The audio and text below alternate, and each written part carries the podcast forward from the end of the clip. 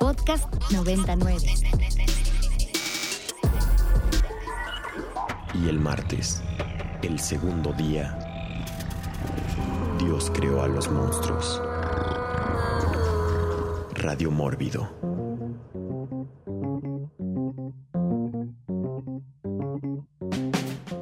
Y esto fue Spando Ballet con la canción Gold, aquí por Radio Mórbido en Ibero 90.9, que justo estamos hablando de eso, de los tesoros, ¿no? Y de todo lo que significa. Y podríamos decir que en los países actuales, ¿no? En la actualidad, el tesoro es equivalente al erario público o hacienda pública, especialmente en el Reino Unido, ¿no? Lord of the Treasure y Her Majesty Treasury. En Estados Unidos, por ejemplo, se le llama Secretario del Tesoro y Departamento del Tesoro.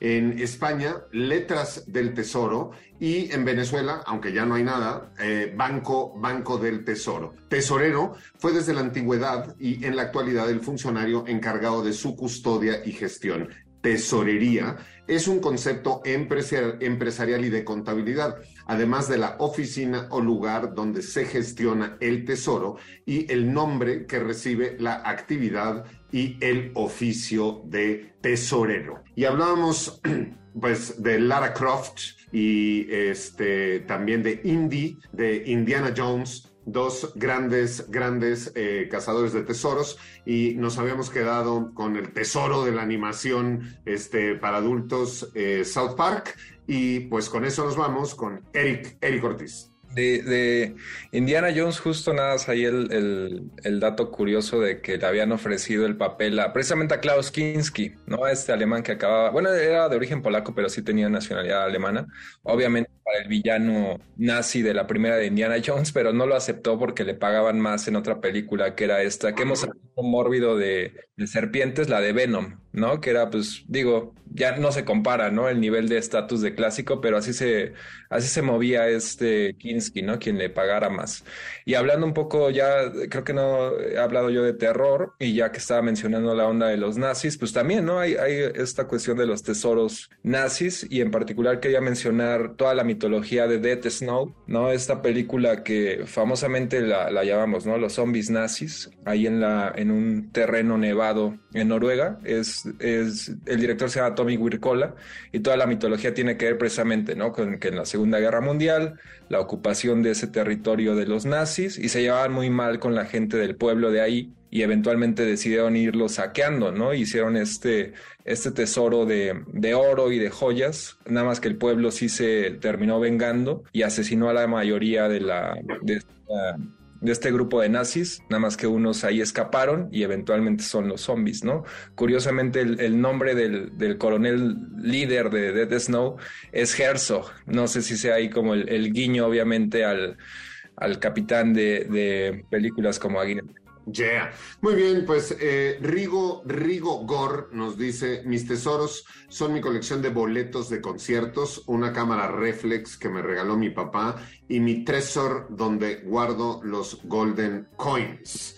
Muy bien, y esto me recordó a Isaac Svan, ¿no? Que uno de sus tesoros son los boletos de las funciones de cine a las que va y tiene, ¿no? Todo un álbum donde cada vez que va una película mete ahí el boletito, ¿no? Y nos lo pone en todas las redes sociales como 15 veces porque pues en realidad es also known as Isaac Spam. Entonces, como vemos, para cada quien, para cada quien eh, existen, existen tesoros particulares. Vamos con Brent Moller. Híjole, para continuar quizás eh, yo sacaría otra película. Bueno, no, es, no es película, es una serie, eh, la de Black Sails justo que estuvo en Stars, si no me equivoco, que fue una producción en 2014, si no me equivoco. A mí me gusta mucho esta producción porque es una precuela del libro de Treasure Island de, ay, se me olvidó, el, de Stevenson. Y pues cuenta la historia de cómo surge el pirata de John Long Silver y obviamente cuentan la historia de esta leyenda de un tesoro español que se hunde y que absolutamente todos los piratas en esa época dorada de la piratería caribeña buscan. Entonces, me gustó mucho porque es una película que tiene bastantes eh, hechos históricos y hay personajes que son reales y la producción va avanzando. La primera temporada es un poco lame, pero conforme van avanzando se ve cómo le meten producción, se ve cómo le meten lana y esa creo que es también una de mis piezas em, de series favoritas sobre tesoros piratas. Yeah. Muy bien, pues por ahí una serie, una serie de piratas, este, muy, muy poco ortodoxa, ¿no? Este, que se llama eh, Our Flag Means Death. Eh, o A Gentleman's Pirate, pero eh, Our, Our, Flag Means Dead con Nacho Vigalondo en, en, la dirección y Taiga Waikiki en, en, la producción. Una serie muy simpática, muy de comedia, muy del estilo de Nacho Vigalondo. Si usted no la ha visto, se la recomendamos ampliamente. Enrico, Enrico Wood. Hay un, hay un pequeño detalle ahí que quería mencionar sobre los piratas, digo, además de que la mayoría de ellos eran ingleses, pues, pero hay un, hay un término eh, que es como para el, el, pirata al que se le perdonaba, ¿no? Este, y más bien como que se le, se le veía el potencial, digamos, ¿no? Antes había muchos piratas, sobre todo como Walter Raleigh, por ejemplo, al cual se le empezaba a llamar Sir Walter Raleigh, y eso es porque dejaban de ser piratas y se llamaban privateers. Y esto es que eh, eran técnicamente piratas al servicio de la corona, y esto sobre todo era en la época en la que traían bronca con España, con Francia. Entonces el punto aquí era que, pues, eh, con permiso de la reina, ¿no? En aquel entonces, pues, era date los barcos que te encuentres y pues una miches de acá y acá, pero el punto es que... Eh, pues hundas a la competencia, ¿no? Entonces ese es como lo, lo cool era que pues, están los piratas que todavía eran como casados, como criminales, pues los piratas cool eran los privateers, aunque pues claro, entre los demás piratas eran los vendidos, pero era mejor ser privateer porque pues ya no te perseguía tu, propio, tu propia corona. Eso sí, te iba a dar probablemente en la madre este, el, los, los, barcos de, de, de, algún reino como España, ¿no? Portugal o algo por el estilo, que, que se te toparan por el camino. Muy bien, pues cualquier semejanza con eh, esto que nos acaba de contar Enrico Wood y eh, Genaro García Luna y otros este, que están por ahí es mera, mera coincidencia. Y pues ya que estamos hablando tanto y hemos estado hablando sobre piratas, creo que necesitamos ¿no? presentarle nuestros respetos a los piratas y qué mejor que con Ho Ho Ho and a Bottle of Rum. Y regresamos con todos ustedes aquí a Radio Mórbido.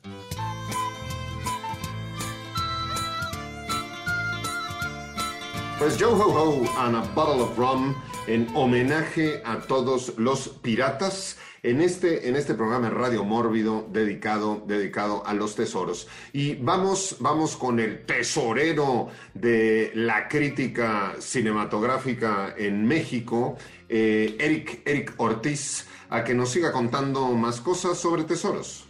Pues va a ser segunda semana consecutiva, creo que hablamos de y que otra vez va a ser el leimómetro, pero eh, pues ahí está en Titanic, ¿no? La onda de los del cazador de tesoros en toda este eh, en la secuencia inicial, en su presente de la película, ¿no? Este cazador de tesoros que anda buscando eh, en particular un colguije que tiene como un diamante muy valioso guiando tal cual en la expedición por en, el fondo del océano y que digo tiene que ver mucho también con la, la, onda de James Cameron de que él lo ha dicho en entrevistas, ¿no? No solo me interesa cuestiones de ciencia ficción, del futuro, sino también todas esto, esto de lo que hemos estado hablando, ¿no? Civilizaciones antiguas y demás. No por nada, por ahí tiene también un documental el que andan buscando la eh, Atlántida, ¿no? Entonces, eh, repito, tiene que ver con todo esto. en Titanic, digo, nada más es el punto de partida para todo este enorme flashback de como tres horas y ya al final ya ni te importa, ¿no? Realmente la onda del colguije, del tesoro y demás. Bueno, pues evidentemente sí, peleándose con Irene Barrientos, el leimómetro,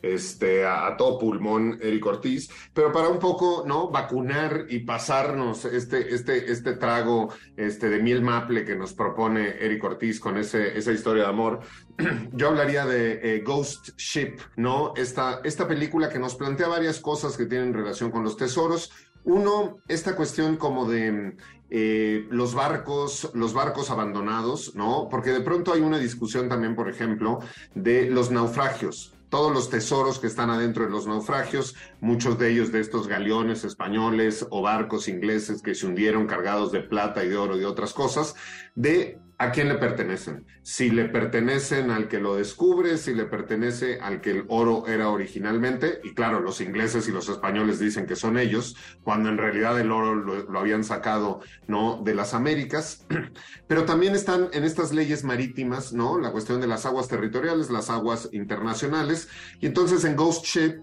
tenemos esto de estos rescatadores, que hay un barco que está por ahí perdido en aguas internacionales, entonces van porque para ellos es un tesoro el encontrarlo, pero al mismo tiempo dentro de la trama de la película, en el tesoro, en el barco hay un tesoro, en una de las bodegas, ¿no? Hay eh, unas, unos lingotes y unas barras de oro, que es por lo que en un primer momento mataron a todos los del barco y por lo que se quedaron atrapadas las almas, y además es una película que tiene una de las mejores secuencias iniciales en la historia del cine de terror, ¿no? En este baile de Año Nuevo donde un cable los corta absolutamente a todos, menos a una pequeña, pequeña niña. El barco, el tesoro como vacuna, el Titanic. Vamos con Brett Moller. Yo quisiera tocar un punto sobre el tesoro que podría ser el conocimiento. Eh, y hablar de dos películas en particular. La primera eh, Big Book of Eli, que la hemos mencionado en muchos programas, pero eh, que es justo spoiler para quien no la ha visto, una persona ciega que tiene un libro que en teoría tiene el conocimiento para controlar al mundo y resulta ser que es eh, la Biblia, pero también películas como The League of Extraordinary Men, eh, justo tocan este tema de cómo el conocimiento y la información pueden ser pues armas, ¿no? O información para justo eh, tener algún tipo de control sobre otros países u otros pueblos, incluso Sherlock Holmes en las películas eh, de Robert Downey Jr. Y también pensaría en películas como Elysium, por ejemplo, ¿no? Donde hablan ya incluso de este tema de que te transfieres información al cerebro y entonces existe todo este tema de proteger la información como si realmente fuera un tesoro. Muy bien, pues dicho dicho, esto este, por Bren, eh, es habitual denominar tesoro también a un diccionario, a una obra enciclopédica, una lexicográfica o a una recopilación, esté o no relacionada con el concepto de tesauro. ¿No? Libro del tesoro, tesoro de la lengua castellana o española, etcétera, etcétera, etcétera. Entonces, el conocimiento sí es eh, un tesoro y ha sido tratado como un tesoro en, en, muchas películas, en muchas obras literarias, en muchas culturas, ¿no? Evidentemente, y en la realidad, pues la información es un tesoro, el conocimiento es un tesoro, y pues también ha sido tratado, ¿no? En, en grandes, eh, grandes eh, piezas musicales como la de Burbu y El Tesoro del Saber, eh, para todos los que tienen ya una cierta edad la recordarán. Entonces vamos a escuchar este temazo de Burbujas, El Tesoro del Saber, y regresamos con todos ustedes a Radio Mórbido, canción dedicada a Bren Moller. Y esto fue el Tesoro del Saber, canción de Odisea Burbujas, dedicada a Bren, Bren Moller y a toda la gente que todavía tiene memoria histórica y que conoce este temazo, ¿no? Estamos en Radio Mórbido por Ibero 90.9 hablando de tesoros y sin duda, sin duda, el conocimiento es un tesoro más y de ese, de ese tesoro tiene mucho Enrico Wood. Bueno, este, ya que andábamos hablando ahí de, piratas, ¿no? Ahí, pues está esta película de, John Carpenter, eh, una de sus mejores, bueno, de una larga carrera con un frío muy buenas películas, pero esta es The Fog, La Niebla, eh, como saben, pues es, no son los espíritus de unos piratas, me parece, no sé si eran piratas exactamente, pero por ahí va la cosa, que eh, pues querían anclar ahí en un pueblo y los fundadores del pueblo les dieron cuello y les bajaron todo el oro que traían ahí y luego, pues con ese oro fundaron el, pueblo costero. Y muchos años después, casi siglos, me parece que regresan estos fantasmas, ¿no? Acompañados con una niebla a vengarse de, los descendientes de, estos fundadores que los traicionaron y, y, los hundieron y se quedaron con todo el oro que traían en el barco. Entonces, dentro de la niebla es que llegan estos estos piratas fantasmas a darles cuello, ¿no? Entonces, eh, el, principio es como de la película es super creepy, ¿no? Empiezan a sonar todos los teléfonos del, pueblo y este, y sea, no, es, es, una de las grandes de Carpenter. Ahí también eviten el remake a toda costa, es un podrio, no existe, no existe, ¿ok? Es solamente The Fog de Carpenter. Muy bien, Eric Ortiz. Pues igual creo que en varios, en más de un western hay el tema de, quizá no un tesoro como tradicional, ¿no? De algún cofre y demás, pero sí de la búsqueda de, de oro, y en particular, pues obviamente el bueno, el malo y el feo, ¿no? La, gran mayoría de la trama que, si bien es una película muy peculiar, ¿no? Que, se, que, que tiene que ver más con eh, un montón de otras cosas, no es tanto nada más de la trama, ¿no? Pero sí es lo que va uniendo y la que al final une a los tres personajes, es la búsqueda de una caja de oro, que al final digo, son unas bolsas nada más de oro eh, que le pertenecían ahí a un soldado de, en la época de la guerra civil en Estados Unidos y que repito, pues es parte esencial de, de este western, ¿no? De la, de la, de los westerns, de la avaricia, ¿no? De, de, darlo todo y no importar, en este caso, pues obviamente se van perdiendo vidas y también es clásico en donde está enterrado y que se descubre al final de la película, entre comillas, este tesoro, que es obviamente este cementerio de Sad Hill,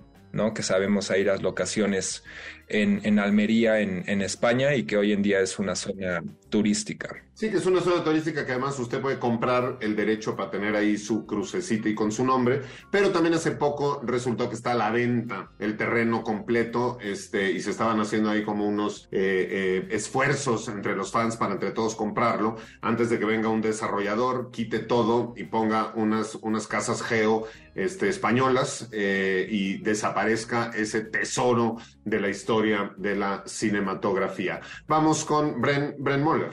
Pues para seguir abonando, ya me voy a salir del tema de los eh, piratas un ratito, pero eh, vamos a regresar un poquito a eh, la Edad Media. Rey Arturo y Lancelot, Camelot y todo lo que existe alrededor. Si bien quizás no eran como tal eh, tesoros, había como toda esta búsqueda en la época de las cruzadas del santo grial y de estos objetos que se creía que tenían propiedades mágicas o propiedades muy poderosas. Entonces, eh, todas las piezas cinematográficas, literarias que hablan sobre el rey Arturo, no solamente hablan de eso, sino también meten el factor de la magia, ¿no? Con el personaje como Merlín. Entonces creo que eso también es un capítulo que tenemos que insertar en este episodio sobre tesoros. Yeah. Y bueno, no es casualidad, ¿no? Eh, y, y, ya que hablamos de los, de los, eh, de las cruzadas y que podríamos hablar también de los templarios, no es casualidad que los arqueólogos eh, tengan que ver mucho de pronto con los tesoros, porque es, era una costumbre, ¿no? Eh, muy, muy extendida, el enterrar a la gente con tesoros, ¿no? desde los chinos, que bueno, se enterraban hasta con un ejército completo, este, hecho de terracota, los egipcios, ¿no? En el Valle de los Muertos, que se enterraban con toda una serie de objetos suntuosos y suntuarios, porque la idea era que en el otro mundo, ¿no? Pues los necesitaban y los tenían que tener, pues ni modo que llegaran al otro mundo con la tarjeta de débito vacía, ¿no? Entonces tenían que ir, pues con todo el crédito para poder, para poder pagar del otro lado.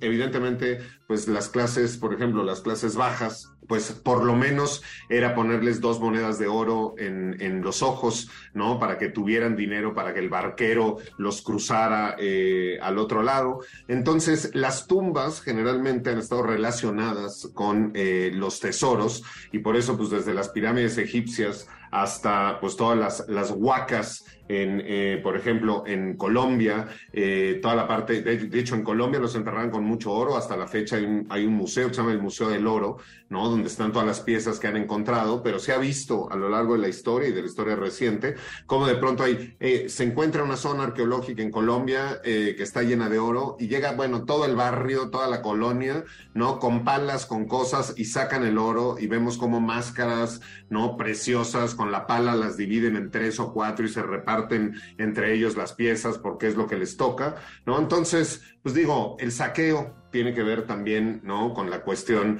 de los tesoros y también por eso, pues todos los buscadores de tesoros que nosotros romantizamos en realidad son saqueadores tanto en la antigüedad, como bien lo decía Bren en un principio, ¿no? En la Segunda Guerra Mundial, ¿no? Los ejércitos nazis, este, bueno, saquearon por completo, por completo las cosas, ¿no? Y justo ya que hablamos de tesoros, de saqueos y de tesoros perdidos, pues ahí está el Silicon Valley Bank y ahora el, el, el Credit Suisse, que pues se les fueron los tesoros, quién sabe dónde están, porque pues no los encuentran por ningún lado y entonces fueron fueron saqueados. Muy bien, vamos, vamos con Enrico Wood. Y igual, así como andábamos hablando de saqueadores y, que todos estos héroes a los que les vamos, ¿no? Que, que encuentran el tesoro, pues están, ¿no? Y también ganó su, su Oscar el domingo el pasado, pues Brendan Fraser con La momia, ¿cómo podemos olvidar estos que están basadas, no?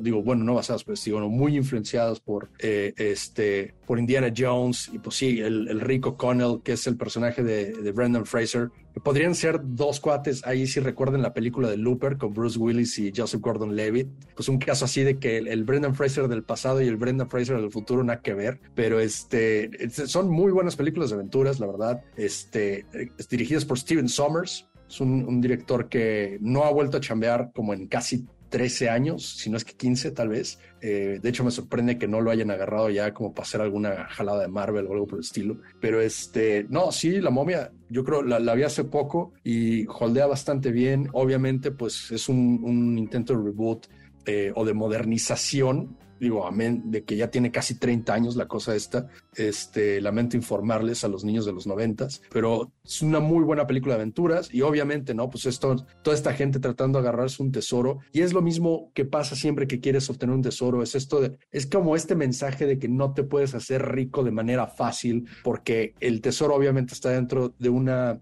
una pirámide con gases mortales, con este, ¿no? Con, con beetles, ¿cómo, ¿cómo, se llaman? Con escarabajos carnívoros, y pues con Imhotep ahí que está eh, esperando a que lo para darle cuello a todos los que, todos los que andan por ahí tratando de llevarse el tesoro, y el libro de los muertos para resucitar a, su amada, ¿no? Y pues sí, es, es, para mí es todavía, todavía está muy bien eh, la momia y extraño que hagan películas de ese tipo. Bueno, no olvidemos que Tom Cruise hizo una película inmunda de La momia, para que no romanticemos a Tom Cruise en este programa, que sería el ideal. No, no, de, es un desliz, Pablo, es un desliz, Pablo. A todos les pasa, es un desliz, Tom Cruise. Ah, sí, sí, sí, sí, ok, es muy mala película, pero ya por, por una mala tiene otras 100 mejores. Bueno, como se dieron cuenta, tendría que entrar Enrico Wood a, a, defender al Chaparrín, este, que pues además le dieron creo que nada más un Oscar por mejores créditos finales este, de una película, y entonces estaba tan ardido de que no iba a recibir Oscars que no fue y no se presentó porque pues casi no es inseguro el Chaparrito, y entonces mejor, mejor todo, todo ardilla se fue el, el, compañero. Pero ya que hablamos de personajes y de tesoros este, peculiares, creo que pues, tendríamos que hablar de Nicolas Cage, ¿no? Y todos estos tesoros inventados de National Treasure, ¿no? Y todo lo que pasa, todo lo que pasa en estas, en estas películas.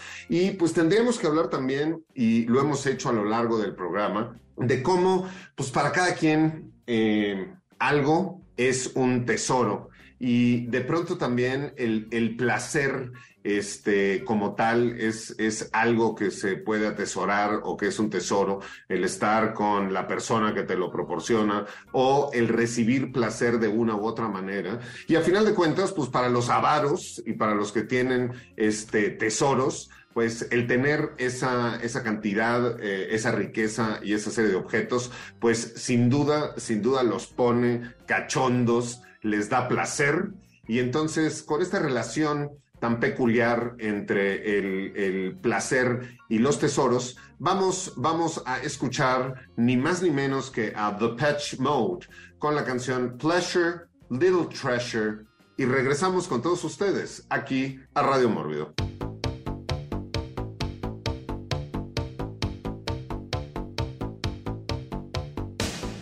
Esto fue Placer, Pequeño Tesoro eh, Pleasure, Little Treasure con The Patch Mode aquí por Radio Mórbido y le agradecemos a toda la gente que está participando con nosotros ahorita, ahorita en el, en el programa, ¿no? Raje Sabo, Carolina Peláez, Rodrigo, Aldrin, eh, Carintia, Marga, eh, Cris, Irene Barrientos, Alejandro Hernández y les recordamos que por la red social de Twitter con el hashtag Radio Mórbido, usted que nos escucha o que nos ve en estos momentos a través de Ibero 90.9 puede, puede ser parte del programa y puede hacernos todos sus comentarios relacionados con los, los tesoros. Y vamos con Enrico Wood. Si, si recuerdan una película del 2003 con Shia LaBeouf cuando estaba muy chavito, creo que era como de su etapa de Even Stevens. Es una película que se ha vuelto medio de culto, la verdad es, muy interesante, se llama Holes, eh, agujeros. Pues es un, chavo que eh, su familia no este,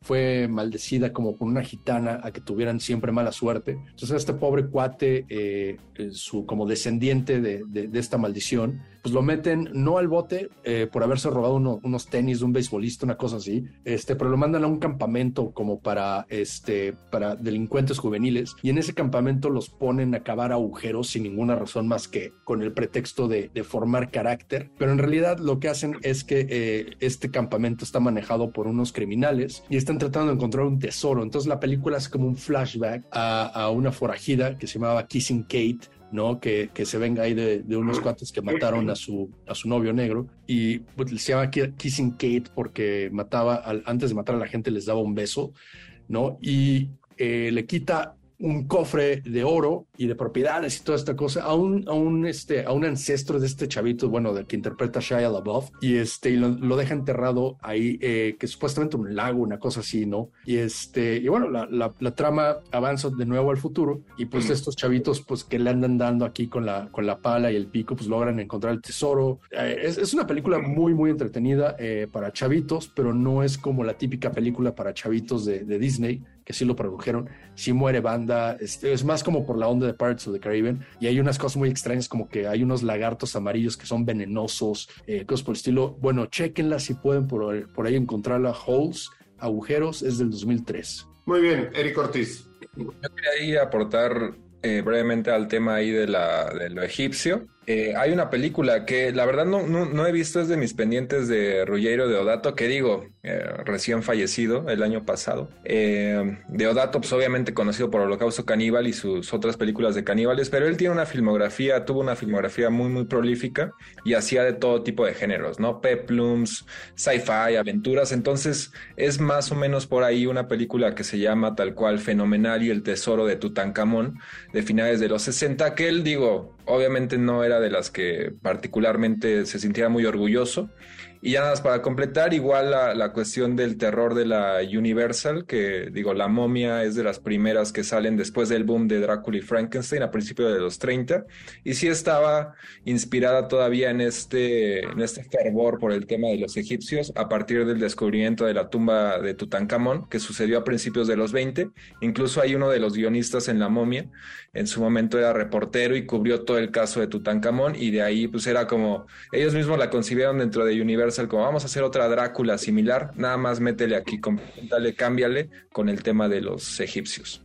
Yeah. Pues bueno, ya que hemos estado hablando de momias eh, y tesoros, ¿no? Eh, ya hablamos de las momias egipcias, Brendan Fraser, etcétera, eh, Tom Cruise y su pésima película de momias, este, el Chaparrín, este, ya hablamos eh, ahorita eh, también de la momia clásica de la Universal, pues no podríamos, aunque no esté Rafa Paz, para eso estoy yo aquí, este, dejar a la momia azteca, ¿no? Que también tiene que ver, ¿no? Con un tesoro, este, por ahí, una película de Rafael Portillo de 1957, este, de la familia Calderón, eh, el, el, guion, una gran, gran película, La momia azteca. Y ya que estamos hablando de cine mexicano y de tesoros, pues tendríamos que hablar de otra película de Ramón Peón de 1954 que se llama El Tesoro de la Muerte, este, una película que también habla de tesoros. y ya, pues tendríamos que pasarnos pues, de una vez a 1968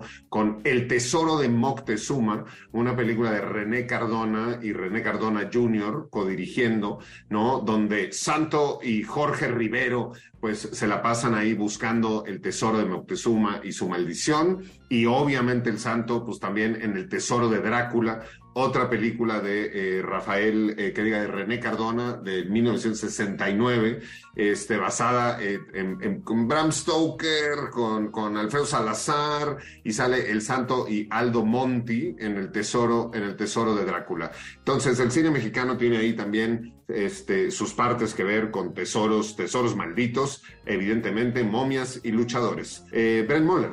Yo no puedo dejar ir este programa sin mencionar, obviamente, a Harry Potter. Lo más importante, así es, es una criatura que aparece en el libro, dentro del libro, Fantastic Beasts and Where to Find Them. Es un animalito que se llama eh, Niffler, el cual su principal característica es que sienten una atracción y una obsesión por los tesoros. Entonces van por la vida robando eh, cosas valiosas y aparecen eh, justamente en las películas de Fantastic Beasts, en donde aparece Eddie Redmayne. Y también, obviamente, The Lord of the Rings, porque Smaug, justo el, el libro de Hobbit, pues está resguardado en las minas de los ¿Cómo se llaman? De los Enanos. enanos, exacto. Y está resguardando el tesoro de toda la comunidad de los enanos que expulsaron a la montaña. Entonces, esos dos tesoros también son muy emblemáticos, no solamente en los libros, sino también en las películas. Bueno, eh, me parece que en Harry Potter hay más cosas este, de las que se podría hablar de tesoros, porque justo eh, en estos días, pues yo decía, porque hay una razón por la que Credit Suisse, eh, este banco suizo, con más de 160 años está quebrando y eso es porque rompieron un, un, uno de sus este, máximas eh, absolutas, ¿no? Yo justo lo decía en la oficina, decía, no, bueno, es que es como, ¿no? Como los, los duendes de Harry Potter, que son malos malísimos y que guardan todo y que no les importa nada, ¿no? Pues los suizos lo que hicieron fue que congelaron este, los activos financieros de los rusos y entonces los rusos este, se quedaron sin su dinero porque pues, los consideraron los malos del cuento. Y pues entonces los chinos dijeron, ¿cómo? O sea, ahora resulta que los suizos guardaban el oro nazi y ahora son, ¿no? Muy wokes. Y entonces, siguiendo esta máxima absoluta de go woke, go broke, pues los chinos decidieron sacar todo su dinero y entonces, pues los eh, árabes decidieron sacar todo su dinero y entonces todo el mundo empezó a sacar todo su dinero porque justamente rompieron su máxima absoluta de la secrecía bancaria. Muy Sí, bien. Justo están los gnomos, ¿no? Que son los que guardan el banco de Gringotts eh, y también si quisiéramos hablar de otro tipo de tesoros, pues los Horcruxes eh, donde Voldemort, Voldemort guarda un pedacito de su alma, pues también serían tesoros porque pues están resguardados a lo largo de la película y a lo largo de diferentes momentos y espacios en, en la saga literaria. Muy bien, y ya que estamos en, en, en, en toda la sección este, lame, este, pues no podríamos dejar de mencionar a Lame of Thrones, ¿no? Donde también está este asunto de eh, los tesoros y este, este concepto que se tenía antes y del que hablamos al principio del programa, ¿no? De el cuarto del tesoro, de el tesoro del reino, donde se guardaba todo el oro, ¿no? Y uno de los motivos que pasa en Game of Thrones, este, justo, y para los que no saben, ¿no? Pedro Pascal sale en Game of Thrones, ya lo pueden ir a buscar a ver todos ahí, es un, ¿no? Bisexual, este, que hace, este, ¿cómo, cómo se llama esto? Que brincan y bailan. Este, Eh, sí, es hace de los... Martell. Es un trisexual, este, que hace capoeira ahí, muy guapo, Pedro Pascal, este, dense, este, pero ahí en Game of Thrones podemos ver, ¿no? Un, una ciudad que era muy rica y que estaba atrás de una muralla que recibe, este, a la, a la albina esta, este, que se, que se sienten huevos y que se supone que había una caja fuerte donde había un gran tesoro y el día que la abren no hay nada dentro de esa caja fuerte y acaban metiendo ahí a un negro gigante y lo dejan encerrado pero pues también la fuerza que tenía los Lannister, porque pues se les acababa el tesoro al reino y les andaban mandando, ¿no? Oro a cada rato, este, y luego pues los cobraban, porque pues los Lannister nunca, este, siempre pagan sus deudas, pero también siempre, siempre las cobran. Vamos con Enrico Wood. Ah, pues, si re- recuerdan, en Fargo de los hermanos Cohen, eh, pues está esta escena en donde después de ya cobrar el, el dinero del rescate, ¿no? Del, del secuestro, el personaje de Steve Buscemi, pues lo entierra en la nieve, ¿no? En medio de la nada en Minnesota, como si fuera un tesoro. Y pues hay una película que se llama Kumiko the Treasure Hunter y está basado como una historia real o algo así supuestamente, en donde una mujer japonesa ve eh, un VHS de, de Fargo, de esta película, y ve esta escena en donde Steve Buscemi entierra eh, eh, no, la, la maleta de, de dinero y supuestamente está convencida que sí, en algún lugar de Minnesota tiene que estar esta, esta maleta llena de dinero y eh, pues se va a buscarla y al parecer, según yo recuerdo lo que, lo que era la historia, no me acuerdo en la película, pero muere congelada tratando de, de, buscar la maleta. Este, igual y Eric se acuerda, no sé si la vio, pero este, pero sí, me parece que es una de esas historias en donde alguien se creyó eh, la, la, la, escena de una película y fue a, a buscar el, el tesoro, ¿no? Y pues muere a causa de una obra de ficción o algo por el estilo.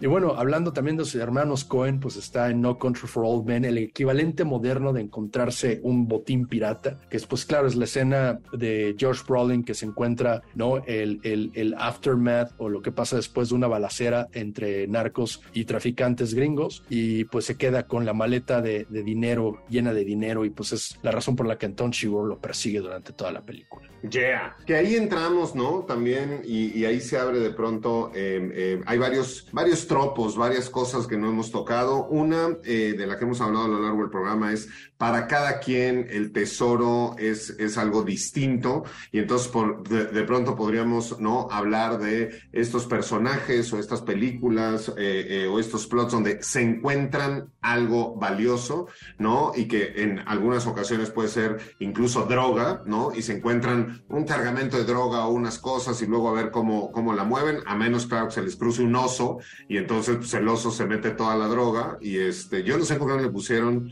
este, ¿no? Oso intoxicado. ¿Qué nombre es ese? Le hubieran puesto Oso vicioso. Estaba buenísimo, buenísimo ese título. Digo, ya viene por ahí un, un eh, eh, tiburón también cocainómano, este, por ahí, o que encuentran metanfetaminas o este tipo de cosas que se pueden llegar a encontrar.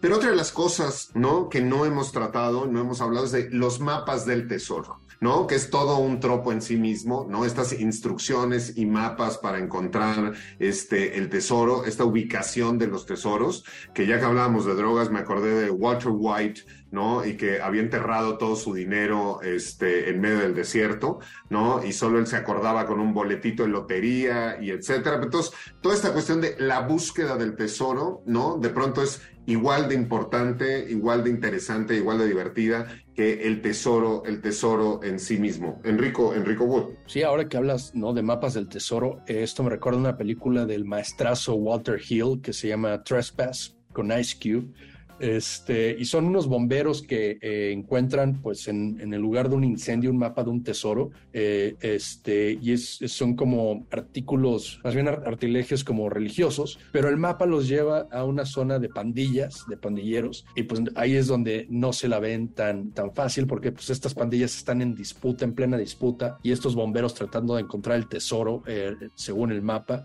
Y pues sí, es, es, se, se, les arma bastante. Es una, es una película de los noventas de y ya lo dije, ¿no? Del, del, gran Walter Hill, es uno de los grandes directores de, de cine de, de, acción, de thrillers, y, este, y ese sí se los recomiendo si, si la logran encontrar. Ahora, las búsquedas de tesoros, eh, y que lo decía yo hace un momento, son igual de interesantes y emocionantes, ¿no? Que este, cualquier, cualquier de pronto otro plot. Y por eso es que vemos estos canales como, ¿no? The History Channel o A&E o Discovery, plagado de series que tienen que ver con buscadores de tesoros. ¿No? Y todos que buscan estos naufragios o que buscan estos tesoros perdidos. Claro, también podemos ver, ¿no? El, los tesoros de los nazis, ¿no? Y nos hablan de todo esto, los tesoros del Kremlin, los tesoros del Vaticano, ¿no? Y son cosas como que están muy interesantes. Ahora, tesoros perdidos todavía existen, ¿no? Entonces seguiremos viendo series y muy probablemente seguiremos viendo de pronto ahí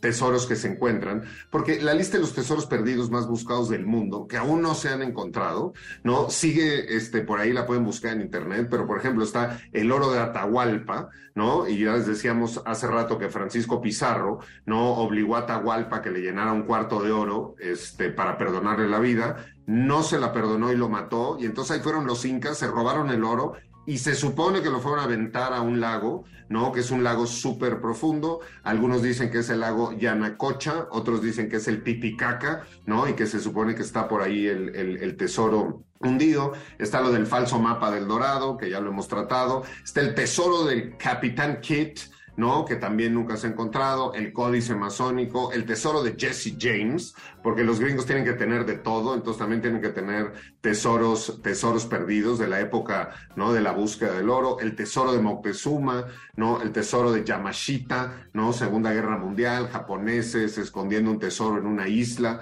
¿no? Y hay muchas películas este, también de esto, y hay muchos más tesoros de, de galeones, de galeones hundidos. Entonces, podremos seguir viendo cosas de tesoros este, durante mucho, mucho tiempo más. Eric, Eric Ortiz. Ahorita igual que escuchaba a Pablo, se me veía a la mente la idea de las películas perdidas, que también podría ser toda esta serie de películas de la era silente, que también son considerados hoy en día tesoros. Y creo que la que ahora sí que los cazadores de películas perdidas, la que más están buscando y todavía no encuentran, es esta de London After Midnight, ¿no? Dirigida por Todd Browning, protagonizada por Lon Chaney, película de vampiros de, finales de los 20. Y cada vez, o sea, encontraron por ahí una versión de una novelización francesa, entonces cada vez sí hay, hay ciertos eh, este, descubrimientos y debe de estar por ahí en alguna bóveda de alguna cineteca, ¿no? o algún coleccionista de películas viejas la debe de tener. Eh, pero bueno, también quería hablar del Tesoro de la Sierra Madre, otra película eh, que tiene que ver con los elementos westerns, obviamente filmada aquí en México, John Huston, Humphrey Bogart, Búsqueda del Oro, y también esa película siempre me recuerda a lo que decía Paul Thomas Anderson, porque fue de sus principales inspiraciones para eh, Petróleo Sangriento, There Will Be Blood, que en esa, ahí es el, el petróleo, la búsqueda de petróleo en, principios de siglo en California, ahí sería el tesoro. Y él decía que a él se le eh, todo lo que hace rato decíamos, ¿no? De la búsqueda y demás. Aquí es al revés, es una vez que encuentras el tesoro, todo lo que viene después, ¿no? Todo el tema ahí de las, pues tal cual, de la avaricia, de los conflictos entre, en el caso de, Petróleo Sangriento, pues obviamente el personaje de Daniel Day-Lewis, pues explotando a la gente que es dueña de los terrenos y demás, ¿no? Entonces, tal cual en, esta de, de Paul Thomas Anderson, pues en, el petróleo se encuentra en los primeros minutos de la película y es una película de casi tres horas y repito, esa estructura la, la tomó del Tesoro de la Sierra Madre. Yeah, que bueno, por ahí todo otro rollo. Ya hace muchos años hicimos un programa sobre petróleo ¿no? Porque pues, el petróleo durante mucho tiempo fue conocido como el oro negro. Este, por ahí hay un radiomórbido de petróleo, pero es, es todo otro tropo ahí que, que, tomar. Otra de las cosas que habría que mencionar, ¿no? Y quizá hay por ahí un par de películas y un par de cosas que podríamos hablar antes de acabar el programa, tiene que ver también, ¿no? Con todas estas tierras exóticas, ya que hablábamos de este, el petróleo, este, y de, de, de los árabes, este, y habría que mencionar a Alibaba, Alibaba y los 40 ladrones y esta cueva que estaba llena eh, de tesoros y que este, se abría, ¿no? La puerta como con unas eh, palabras y unas cosas, pero toda esa cultura, ¿no? Toda la cultura oriental también, también está llena de cuestiones que tienen que ver este, con tesoros, pues desde Alibaba hasta pues las lámparas esas que les frotas y, y, y le salen cosas raras, ¿no? Bren Moller. Pues tomando este punto, yo también no quisiera dejar fuera de este programa Prince of Persia, que originalmente un videojuego, y también tenemos ahí una película eh, con un artefacto eh, que el tesoro es que puede controlar el tiempo. Entonces creo que Prince of Persia también es una de las películas slash videojuegos que tendríamos que meter aquí por la búsqueda de ese artefacto en las diferentes presentaciones. Yeah. Pues sí, también por ahí está, ¿no? Aladino, este, que pues a final de cuentas la casa de Aladino, ¿no? Su casa Geo, este, siempre ha sido parte de un tesoro y pues de pronto alguien se queda con el tesoro y de pronto le frota, frota ahí la lamparita y entonces le sale el otro, este, le sale el otro ahí. Entonces hay como toda esta serie de, de, de estos, estos tesoros. Hablando también de lo que compone los tesoros, que son las gemas, ¿no? Pues no, no podría yo dejar de mencionar una película en la que además yo salgo, pero usted no me va a reconocer, que se llama Romancing the Stone, ¿no? En México se llamó Dos bribones tras la esmeralda perdida, ¿no? Y que tiene que ver con esmeraldas, Colombia y la búsqueda ahí de unas piedras. Pues esa película no se filmó en Colombia, se filmó en México, entre Veracruz y otros lugares, y hay una fiesta en una plaza, ¿no? De un pueblo que se supone que es en Colombia, en la que además sale Chachita, este, ahí dentro de esa, esa fiesta, y pues también salgo yo, ahí estoy de niño jugando en esa película Romancing the Stone, que también las joyas son parte de todo este asunto de eh, los, los tesoros. Otro de los que no hemos hablado, de los tropos que no hemos hablado, pues es la olla de oro al final de los arcoíris. ¿no? Que pues también es un, es un tesoro que pues la gente eh, trata de, conseguir y pues que hay ahí unas criaturas que evitan a toda costa que te lo lleves. Enrico Wood. Ah, sí, pues estos son los leprechauns y pues como saben el, el leprechaun es esta figura irlandesa de, de la mitología irlandesa según estos cuates tienen como una ollita de oro y pues si te logras agarrar a un leprechaun te la tiene que dar a fuerza, ¿no? Pues en esta película eh, mata ahí a todos los que se ponen en su camino. Pero también me recuerda hay una película eh, con Sean Connery muy, muy vieja que se llama Darby O'Gill and the Little People. Y pues es un anciano este, irlandés que es reemplazado por el personaje de Connery. Y eh, pues se va a la taberna a contar historias de que pues, se, se, junta con el rey de los leprechauns y que se la pasa robándole tesoros. Y el, el rey leprechaun también se la pasa este, robándole los tesoros que ya le robaron. Una cosa este, muy, muy curiosa de, de, Disney de los años 60, me parece. Y es una, es una joyita con unos efectos visuales bastante eh, adelantados a su época. Vale mucho la pena. Muy bien, últimas palabras, Eric Ortiz. Pues también eh, esta idea de los como cazadores de tesoros más modernos que andan con sus detectores de metal ahí buscando cosas. Recuerdo que hay una película que se llama Treasure Trouble, donde tal cual es un, es un protagonista que anda ahí viendo que encuentra valioso, se va a las playas con su detector de metal, y, de, metal perdón, y eventualmente encuentra, si mal no recuerdo, una pistola y se mete con problemas ahí con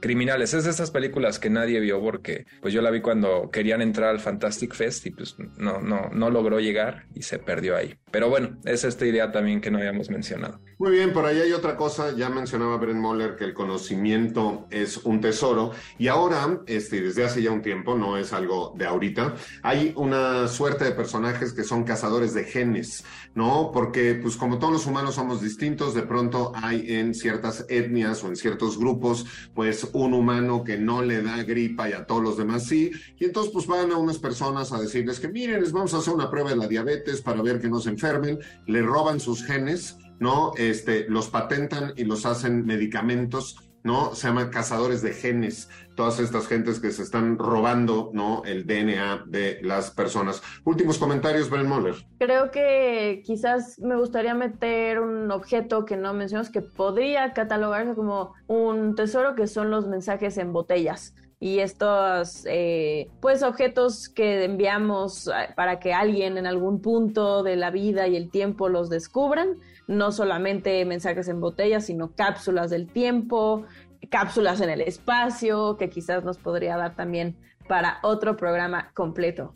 Total, total y completamente. Y bueno, eh, yo quisiera cerrar este programa sin dejar de mencionar dos películas mexicanas más que tienen que ver con lo que Enrico hacía en casa de su abuela cuando era chico. Una, una película muy peculiar de Ismael Rodríguez de 1968 que se llama Autopsia de un fantasma, ¿no? Donde se la pasan haciendo hoyos a todas las paredes, este, porque están buscando un tesoro, un tesoro en esa casa. Una película muy, muy rara, donde sale desde Vitola hasta John Carradine, este, si la puede, véala. Y la otra es Doña Macabra, una película de 1972 de Roberto Gabaldón, este, con guion eh, de Hugo Argüelles, donde sale Marga López, Héctor Suárez y hasta Carmen Montejo. Este, eh, y también es una casa antigua donde están buscando un tesoro y están hasta dinamitando los techos y las cosas. Pues ustedes que son un tesoro este, para nosotros, muchísimas gracias a todos los que nos escucharon hoy a través de Ibero 90.9, estación que es un tesoro de la eh, radiofonía este, y del el radio, el radio en México. Este, y nosotros nos despedimos desde donde posiblemente está escondido el tesoro de Moctezuma, ese, ese lago, ¿no? Eh, donde había un islote y un nopal, donde se postró un águila y esperó a que pasara una serpiente para devorársela, donde se fundó la gran, gran Tenochtitlán, el, el gran imperio azteca, ¿no? Lleno de tesoros y lleno de oro, desde donde siempre transmitimos nosotros nuestro programa de Radio Mórbido. Gracias, gracias a todos por participar en este programa. Tesoritos, Nos escuchamos y nos vemos en nuestro próximo programa. Y ya que hablábamos pues, del patrimonio, de la riqueza, del tesoro que es la cultura y la nación, desde la Gran Tenochtitlán les recordamos que viva México.